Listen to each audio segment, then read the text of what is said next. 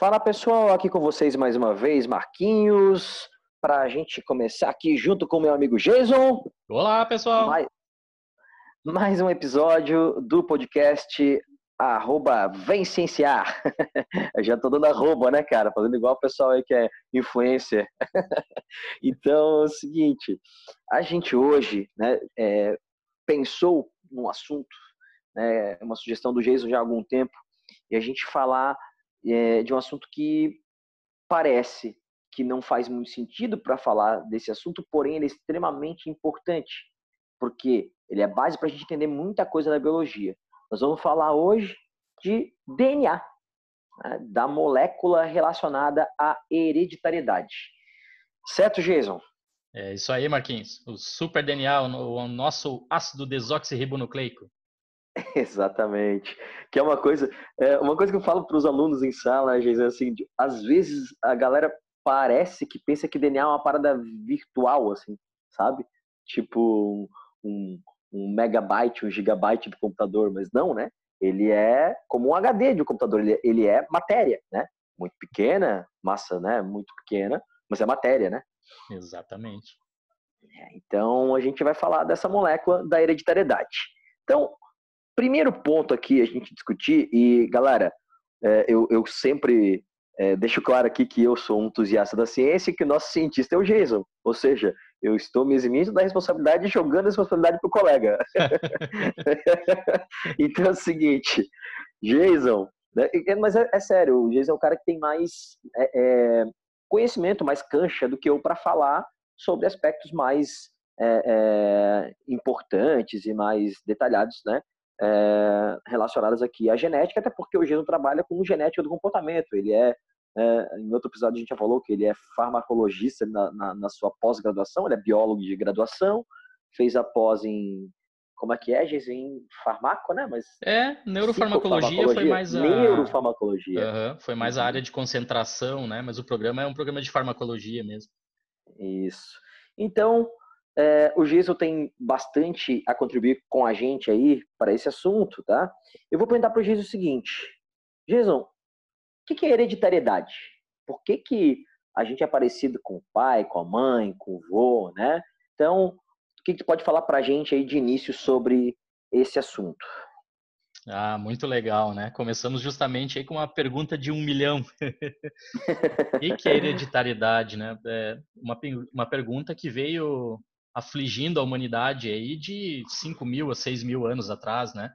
A gente pode um dia trazer de novo aqui nosso historiador, nosso amigo Brunão aí, né, para falar um pouquinho da, da parte histórica, mas o, os entusiastas, né, de, de, de, da história da biologia, como eu, como Marquinhos, a gente às vezes vai atrás nos livros e começa a ler um pouquinho, né, para tentar entender é, é, como os, os primeiros seres humanos, né, muito tempo atrás tentaram responder essa, essa pergunta. Por que, que de uma ovelhinha nasce sempre um filhotinho ovelha, né?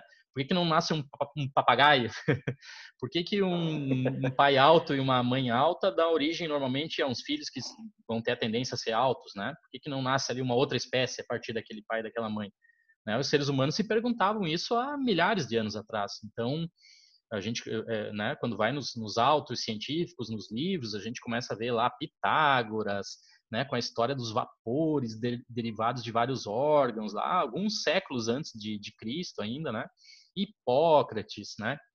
Que até era ah, uma, algo meio comum da época, assim, um pouco machista nas suas colocações, né? Ele tinha a mulher como um papel secundário na, na transmissão das informações hereditárias. A gente vai avançando aí, passa por Aristóteles, né? Até chegar basicamente no, no século XVII, uh, né, onde a gente pode citar ali o, o Renier de Graaf, né, que relacionou folículos uh, observados nos, nos, ovários das fêmeas de mamíferos com a formação de elementos reprodutores e vamos avançando, né? Não, como vocês sabem, não sou historiador, né? Isso é, é, é são os conhecimentos que a gente tem aí uh, na, na, na, leitura da história da biologia, né? É, sempre acho que Marquinhos, eu não sei se ainda é comentado no, no no segundo grau, né, no ensino médio, mas sempre me chamou muita atenção quando o professor contava essa parte do, do, ser humano tentando entender a hereditariedade, ele falava do pré-formacionismo, né, dos, dos ovistas e dos espermistas ali também do século XVII. Uhum. Né? Então, para quem não, não lembra disso, os, os ovistas, os caras que imaginavam lá que tinha um ser humaninho pronto dentro do, do ósto, e os, os espermistas, aqueles que imaginavam que tinha um ser humaninho pronto ali dentro do espermatozoide, né? Eu achava fantástico isso na época do, do, do segundo grau, e depois fui, fui ler a respeito disso também na graduação. Sim. A Jason, a gente comenta isso em sala de aula e a galera dá muita risada, né? Porque fala, gente, você tem que pensar né, contextualizado no período histórico. As informações eram diferentes do que a gente tem hoje. Não tinha tanta ferramenta, tinha microscópio, não tinha. Exato. Então, para eles, naquele momento, não era tão idiota pensar nisso como a gente imagina que seja para a gente hoje, né? Claro. Exatamente. Então, mas a gente, a gente comenta isso e a galera dá muita risada. Quando fala, né? Você comentou agora há pouco da história de a participação feminina na fecundação. Teve, teve uma época que se falava que só daria, né? Só gerava um descendente se a mulher tiver um orgasmo, né? Hum, hum. Então, né, hoje a gente sabe que isso não é realmente uma necessidade para fins reprodutivos. Naquela época se pensava, né? E eu brinco com eles que eu falo que o mundo seria muito melhor se isso fosse verdade. mas, mas vai lá, continua, desculpa aí, só para dar esse. Não, imagina. Acho que esse é o nosso objetivo, né? Interagir aqui. Uh, bom, a gente pode ir avançando de uma maneira muito rápida, né, muito abreviada aqui. Vamos chegar aí no, no século XIX, né, Darwin falando de novo da pangênese, né, que já tinha sido proposta lá anteriormente por Hipócrates, né, que basicamente eram gêmeos que se concentravam ali através do sangue nos órgãos reprodutores, né, e formavam ali alguma coisa que ia dar origem à hereditariedade, né.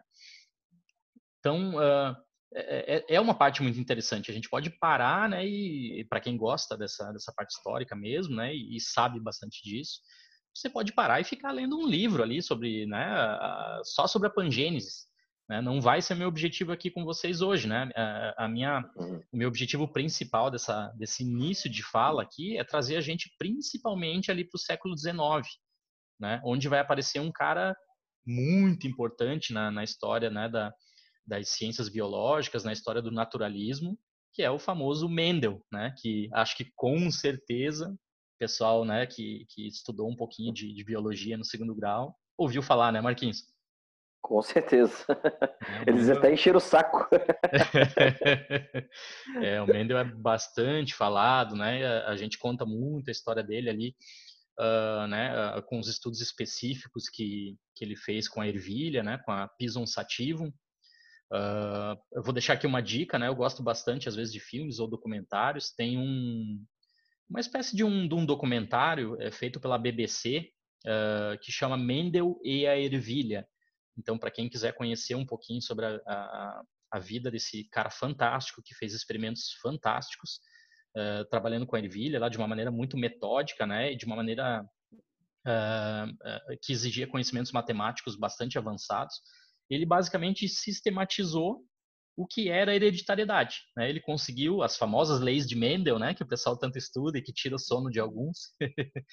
ele conseguiu sistematizar de alguma maneira aí que eram dois fatores lá que passavam, né, se uniam, um fator do pai, um fator da mãe, se uniam para gerar um novo serzinho, né, e, e, influenciar as características desse desse novo serzinho. Claro que ele fez isso com ervilhas, né, tem toda a limitação dele no, no século passado, né? E, e o documentário conta uh, que o Mendel lá né, é, é, foi apresentar, né, no século XIX, foi apresentar os resultados científicos dele num congresso muito importante lá da época, e ele chegou todo animado e, e emocionado, dizendo: Olha, eu descobri como funciona a hereditariedade. Eu sei por que, é, eu sei que baseado nos pais, quais vão ser os filhos, baseado no cruzamento dos filhos, como vão ser os netos. E começou a falar lá da primeira lei dele, da segunda lei dele, e tinha muita matemática, e conta daqui, e azão azinho ali, essa coisa toda, né? Uh, e o pessoal foi esvaziando a assembleia, foi saindo, foi, foi indo embora e deixou o Mendel basicamente falando sozinho, porque as pessoas que tinham ido lá ouvir o Mendel, eles estavam interessados muito mais em aprender como a ervilha é, é, poderia ser melhor selecionada, né? Eles estavam com um objetivo ali uhum. muito em termos de seleção artificial, né? De é, fazer é, cultivo da ervilha, de fazer ela sobreviver melhor ao, fi, ao frio ou, ou né? Então, a intenção era um rendimento econômico melhor, né, cara? Então, é, basicamente era isso. Né? Uhum. Exatamente. Né? Então, ele estava falando para uma plateia que, na verdade, não estava preparada para ouvir o que ele estava passando. Né?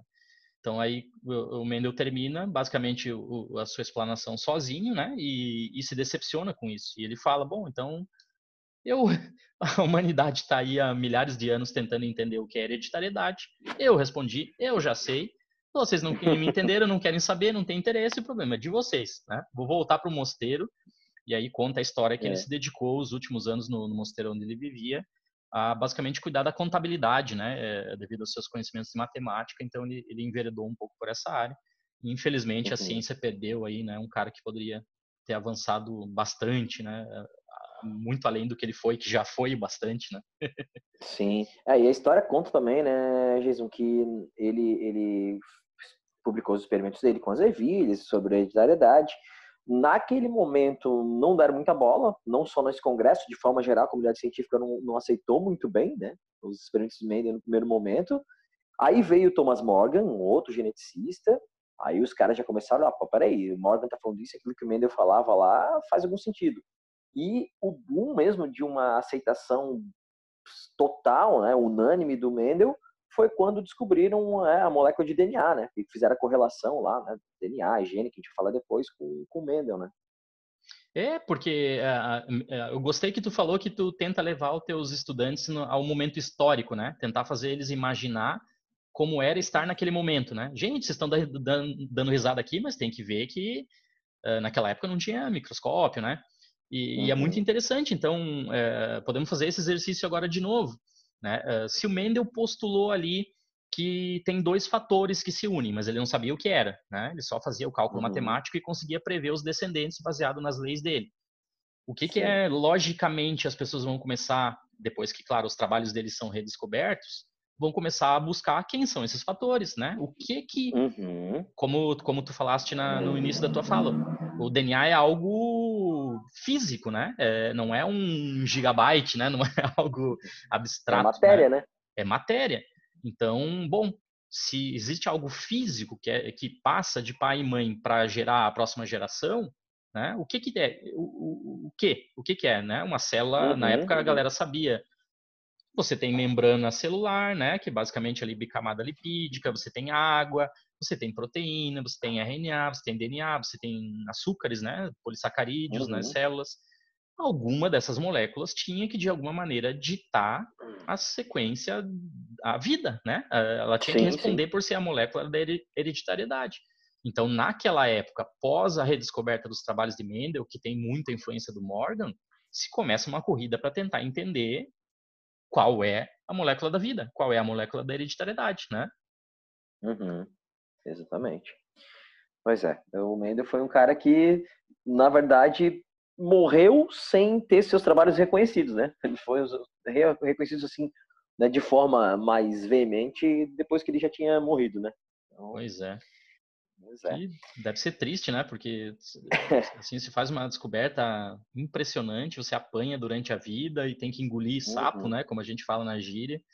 E aí, uhum. depois de, de não estar tá mais né, presencialmente aqui, a galera começa a te venerar, né? Exatamente. Não, não deve ser uma situação fácil. Não, deve ser, deve ser.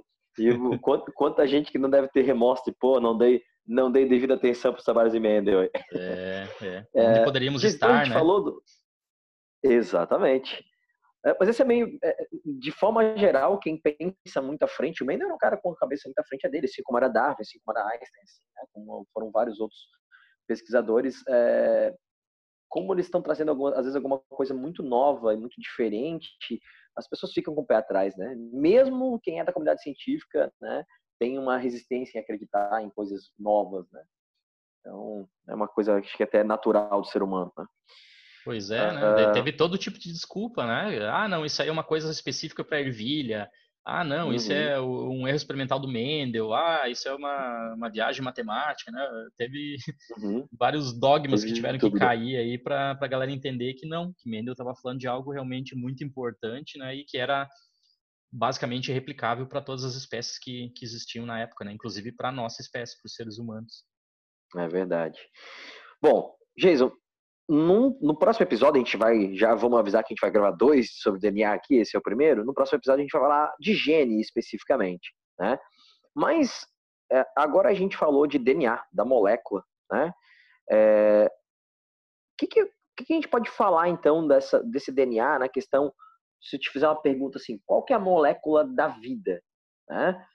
Porque, primeiramente, os caras não acreditavam que era o DNA a molécula da vida, né? Fala um pouquinho mais sobre, sobre isso pra gente. É, ainda é muito legal, né? Então, a gente vai começar ali com a redescoberta dos trabalhos de Mendel por volta de 1900, né? Depois que ele já tinha falecido, se não me engano, 14 anos antes, né? Ele faleceu. Uh, E aí a gente, então, né, se é algo físico, se existe um fator, uma molécula que tem é, é responsável pela hereditariedade, vamos tentar buscar quem são. Né? Eu falei anteriormente para vocês quais eram os candidatos.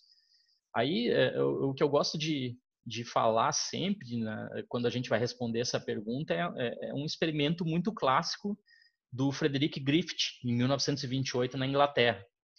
Basicamente, o Griffith né, tinha essa pergunta: quem é a molécula da vida?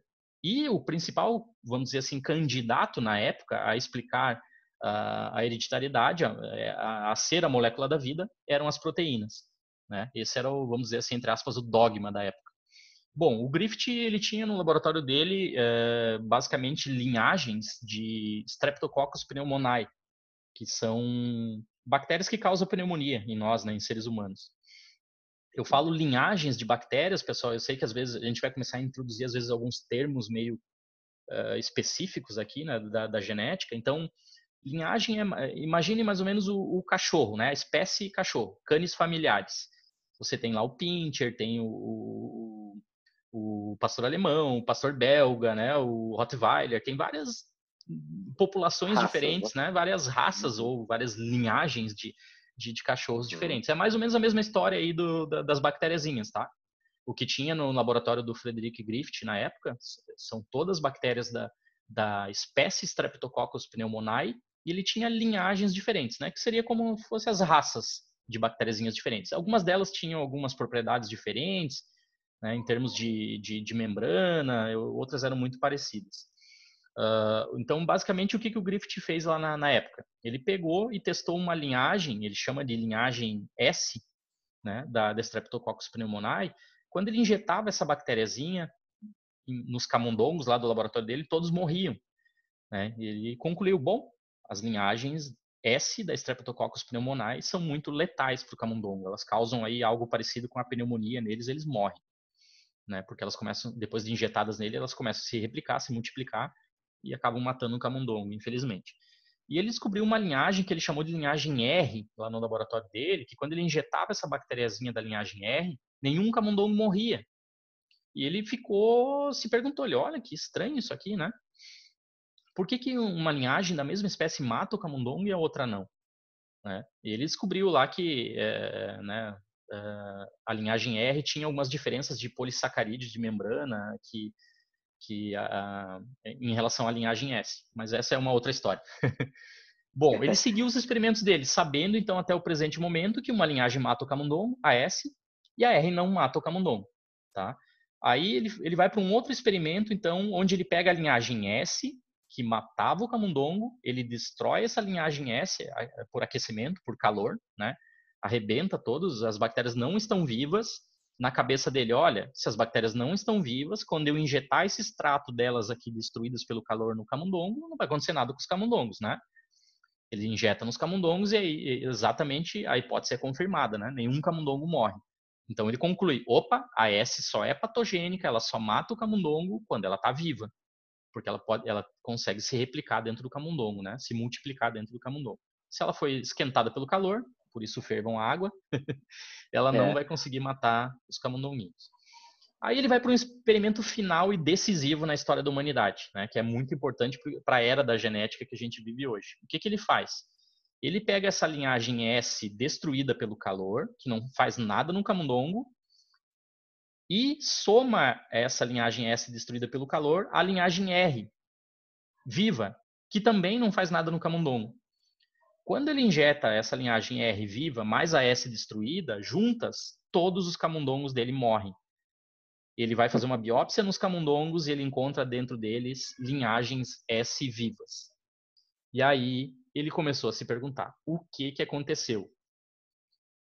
Papo vai, papo vem, pode ser criada aqui, pode ser criada de lá, testes são feitos aqui, testes são feitos de lá, até que ele mais ou menos imagina que o que pode ter acontecido é o seguinte: a linhagem R estava viva, não era patogênica, mas ela se aproveitou, ela absorveu algum pedaço da linhagem S, que estava morta, e quando a linhagem R absorveu esses pedaços da S que estava morta, ela automaticamente se transformou na linhagem S. Passou a ser patogênica, matou uhum. todos os camundongos. Ou seja, com esse... É esse... Oi? Desculpa, Geisa. Não, eu só ia dar um, dar um toque aqui que esse é um processo de reprodução bacteriana que a galera vê no ensino médio, uma transformação, né? Que é a bactéria ah, pegando legal. o DNA do ambiente ali, né? De uma bactéria morta, soltou o DNA ali e tal, ela pegou, assumiu, pegou aquele material genético para ela e assumiu algumas características ali, no caso, né? a de legal. resistência aí, né? É, com esse experimento ele estava sugerindo pela primeira vez, olha, pode ser que não seja proteína, pode ser que o fato de eu, bactériazinha não patogênica, pegar o DNA da outra que era patogênica, eu me transformo também em patogênica. O mundo, né? A gente gosta de brincar, o Facebook, o Orkut da época, o Twitter da época. Obviamente não existe uhum. isso, né, pessoal? É uma brincadeira. Mas bombou, né? O pessoal começou a brigar. Não, é proteína, DNA, é proteína, DNA, é proteína, DNA. Não, foi culpa de um, foi culpa de outro. né? Foi um uhum. bafafá científico absurdo na época. Porque o dogma de que era a proteína responsável pela hereditariedade era muito forte, né? Bom, a gente vai passar para 1944, onde tem um experimento, ou seja, 16 anos depois, né? Demorou. É, claro que nesse contexto aqui tem, né? Segunda Guerra Mundial, essa coisa toda, infelizmente. Mas 16 anos depois a gente tem então um experimento que aí é, confirma esse achado inicial do Griffith, né? Que basicamente eles começam a, a, pegar o extrato da linhagem S morta, a que era patogênica, morta, de novo injetar esse extrato da S morta junto com a R que não fazia nada, e todos os camundongos morrem. E aí eles começam a pensar, tá, então agora a gente vai eliminar alguns componentes do extrato da linhagem S. Quando eles eliminavam ali os, os polissacarídeos da linhagem S, não acontecia nada. Quando eles eliminavam, eliminavam os lipídios, não acontecia nada. Vou tirar o RNA, não acontecia nada. Vou tirar a proteína do extrato da linhagem S. Não aconteceu nada. Quando eles é. tiravam o DNA do extrato da linhagem S, a R não poderia mais pegar esse DNA, então ela nunca se transformava na S e o camundongo nunca morria. Esse experimento, em 1944, talvez uh, seja o que pela primeira vez dá nome aos bois, né? Dá o um nome à molécula da hereditariedade. Sugere fortemente que é o DNA. As, algumas pessoas divergem nisso que eu acabei de falar, eles acham, não, o experimento do Griffith em 28 já falava também, já sugeria muito que era o DNA. Mas esse experimento de 1944, né, do Elvery, McLeod e McCarty, no, nos Estados Unidos, uh, ele, ele não deixa muitas dúvidas, né? Uh, era o DNA, gente. A, a, R, que não era patogênica, estava pegando o DNA da S morta e a R se tornava patogênica e matava os camundonguinhos. Então, caiu o dogma né, da, da, da humanidade da, na época. Agora a gente sabe, é o DNA. Pergunta para vocês que estão ouvindo para gente. Se agora nós sabemos que, que o Mendel falou que fatores lá se combinavam para passar as informações hereditárias. E agora, em 1944, a gente tem certeza que esses fatores são o DNA. O que, que vai acontecer agora na história das ciências biológicas? Quais vão ser as próximas perguntas que a gente vai fazer? Quem que a gente vai tentar entender agora? DNA, né? Exatamente. Não vai ter erro, vamos ter que falar de DNA agora. Não. Chegamos no século passado. Exatamente. Jason, então, a gente já definiu que a molécula da vida é o DNA. A gente já, a gente não, né? A gente está se baseando no que os experimentos aí mostraram para a gente. Uhum. É, mas então a gente já chegou a essa conclusão. E aí, o que, que é o DNA? Pois é, o pessoal já deve ter ouvido falar bastante, então, do ácido desoxirribonucleico, né? Nosso DNA. E eu não sei se é uma, uma, uma dúvida muito comum no, no, ensino médio, mas várias pessoas me perguntam, é, professor, mas se é ácido desoxirribonucleico, por que, que chama DNA? O DNA, tá, gente? É, é, nós adotamos a sigla em inglês, certo? Então, se vocês olharem assim, em alguns textos bem nacionalistas, o pessoal tem a tendência até de chamar de ADN, tá? Não, não se confundam, é exatamente a mesma coisa, certo? É só uma questão de chamar em inglês ou chamar em português, né? Então, a gente vai chamar aqui o, o comum, de, de, da maneira comum, que é a sigla em inglês, o DNA. Bom, todos já devem ter ouvido falar também de nucleotídeos, né? Os nucleotídeos são basicamente o componente da estrutura molecular do DNA. Vocês já devem ter ouvido falar, né? A gente tem quatro nucleotídeos diferentes, né? Adenina, guanina, citosina e timina. Olha que fascinante. O DNA, uma moléculazinha que basicamente é um polímero de nucleotídeos, ou seja, é uma, uma, fita, uma dupla fita, né, na verdade. São duas fitas de vários nucleotídeos juntinhos, ligados. Né? E ali está basicamente a informação para nos fazer quem nós somos. Né? Essa, esse podcast aqui não existiria, a gente não estaria aqui conversando, eu e o Marquinhos, nesse momento, se essa moléculazinha não tivesse a capacidade de transformar nossas vidas, né? de influenciar o nosso comportamento, de influenciar nossas características. Eu acho isso fascinante. Algo tão pequeno ser tão fundamental, né? Ter uma informação tão uhum. importante dentro da, das nossas células. É. Exatamente. E, e, essa molécula que foi descoberta recentemente, né, Jason? Porque uh, o, os trabalhos lá de Watson e Crick, né, que a gente é, percebeu como essa molécula funcionava, qual era a estrutura dela, porque até então se imaginava, né, sabia da existência do DNA, mas não sabia como ele era, do que ele era feito, como ele era, né? E aí a gente em um outro episódio que discutiu aqui uma outra, uma, um outro tema, né, que a gente vai lançar em breve, que é Mulheres na Ciência, a gente, é, ou aliás, perdão, a gente já deve ter lançado, esse episódio deve ter saído antes, né? Uh, a gente falou sobre a descoberta do DNA, que é recente, né, cara? A descoberta da estrutura de DNA como ela é, que é 53. Então, você pensar aí, né, pouco mais de 60 anos, é uma parada recente, né? Nossa, é muito recente, né? É ontem na história da humanidade, né? É, uhum. Pois é, é, a gente fala, né, no episódio eh, Mulheres da Ciência, a parte 1, né? Que eu acho que vão ter vários outros. A gente Isso. falou da, da Rosalind Franklin, né? Que tem papel primordial aí nessa descoberta da, da estrutura 3D né, da, do, do, do, ácido uhum. desoxirribonucleico. Então vejam, uh, ali em 44 a gente entende que o DNA é, é, a molécula que tem informação, então a gente começa, a gente, né, estou dizendo a humanidade, que eu não era vivo na época, nem o Marquinhos. nem eu. Mas então a humanidade ali, né, depois de 1944, começa a tentar entender o que é o DNA, qual é a estrutura molecular dele mesmo, né? Como é, em, de maneira 3D ele ele ele está localizado dentro dos, dos, núcleos das nossas células, né? E a Rosaline Franklin ali tem papel primordial, claro, é, junto com Watson Crick, uh, né, na, aí no, no, artigo da Science de 1953. Desculpe, uhum. não é o artigo da Science, é o artigo da Nature de 25 de abril de 1953, né? Que é a estrutura isso. molecular dos ácidos nucleicos. Gente, para quem acha isso muito difícil de, de realizar, nossa, estrutura molecular dos ácidos nucleicos, uh, o que eles basicamente fizeram foi postular a estrutura 3D do, da molécula de DNA como se fosse uma escadinha em caracol. Né? Vocês já devem ter visto, assim, quando a gente vai num barzinho, num restaurante, algumas casas têm aquela escada que gira em torno do próprio eixo, assim, que é bem dificilzinha de subir. A gente vai fazendo uma curva bem rápido, assim, para descer é mais difícil ainda, né? Ainda mais se tu estiver num barzinho, fica um pouco mais complicado de acertar os degraus depois na hora da descida. é, então, é, basicamente eles postularam isso, né? Os, os, degraus ali onde a gente vai pisando seriam as ligações entre as bases nitrogenadas e o corrimão onde a gente vai segurando, a parte de fora, seria o fosfato e, o, e os açúcares da, dos, dos nucleotídeos, né? Uh, se vocês digitar DNA no Google, vocês vão ver ali, já vai aparecer de cara. Nem fiz isso agora, mas tenho certeza, vai aparecer de cara ali uma imagem uh, daquela molécula de DNA clássica, torcida em relação a ela né, no, no, próprio eixo, que a gente chama de, chama de alfa-hélice. Então, basicamente, o que os estudos da Rosalind Franklin, do Watson, do Crick e também do Maurice Wilkins, né, na, lá em 1953, propuseram foi isso, essa estrutura 3D.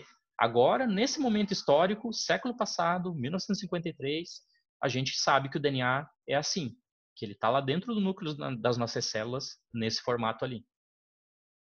É verdade. É, então, a gente tem muita informação recente sobre a molécula de DNA e que nos deu subsídio, né? Quando a gente fala nos deu, a gente pensa na comunidade científica como um todo, né? Deu na humanidade como um todo, deu subsídio para descobrir muita coisa, né, Geisa? Principalmente relacionado à genética, e isso implica em descobrir problemas genéticos, implica em você conseguir fazer tratamentos para esses problemas genéticos, muitas vezes, né? Então, olha a importância desse, desse trabalho e dessa descoberta, né? É, certamente, né? O é. mundo não seria com os problemas e com as virtudes, né? Mas o mundo é. não seria exatamente com, como ele é hoje, como a gente conhece ele hoje, se essas uhum. descobertas não tivessem sido realizadas, né? Eu gosto sempre de, uh, de dizer que Marquinhos fala que eu sou um cientista, né? Mas eu vou dizer agora que eu sou um entusiasta da física. não sou um cientista da física, né? Eu, eu, eu sou um cientista da, da, da, parte mais biológica. Então, eu sendo um entusiasta da física, eu gosto muito de, de ler, né?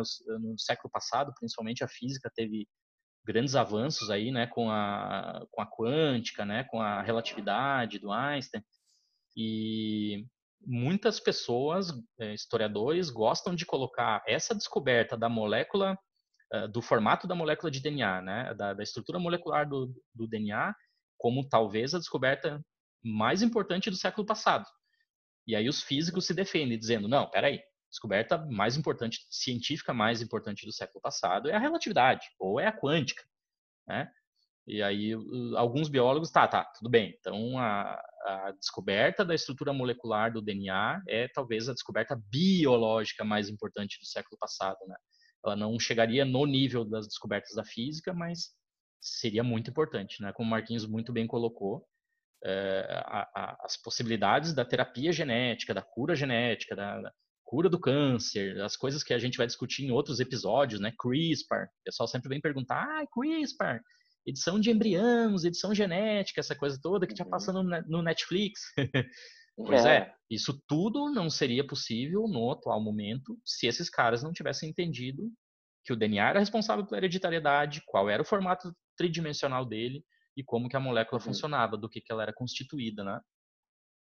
Cara, só para dar um, um, breve relato pessoal aqui, o meu, meu avô, que já faleceu aí em 2013, né, que é uma referência assim, para mim, ele nasceu em 33 e, e ele estudou muito pouco, aquela história toda que a gente já conhece, né, das pessoas mais antigas, uma dificuldade e tal.